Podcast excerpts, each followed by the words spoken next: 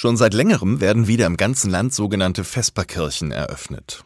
Gemeinden öffnen ihre Türen, manche bauen für eine Zeit sogar ihre Kirche um und servieren Essen. Natürlich sollen alle satt werden, aber viel wichtiger ist, dass man zusammen isst. In der Kirche hat das gemeinsame Essen von Anfang an einen wichtigen Platz. Bei den ersten Christen gehört es fest dazu, dass bei jedem Gottesdienst miteinander gegessen und getrunken wurde. Auch heute feiern wir noch Abendmahl. Da stehen wir dann am Altar, jeder bekommt einen Schluck Wein oder Traubensaft und ein Stück Brot.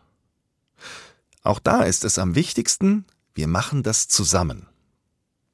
Immer wieder, wenn ich bei unserem Mittagstisch auch so eine Art Vesperkirche im Ort dabei bin, lerne ich neue Menschen kennen und höre deren Geschichte und so geht es den anderen auch. Und dann fragen sie mich, wie es mir geht, und ich erzähle. Miteinander essen ist mehr als nur Nahrungsaufnahme. Es ist eben Kommunikation, Austausch über die Neuigkeiten und über das, was einem wichtig ist. Deshalb freue ich mich auch immer über jeden Menschen, der neu dazukommt und die Scheu überwindet.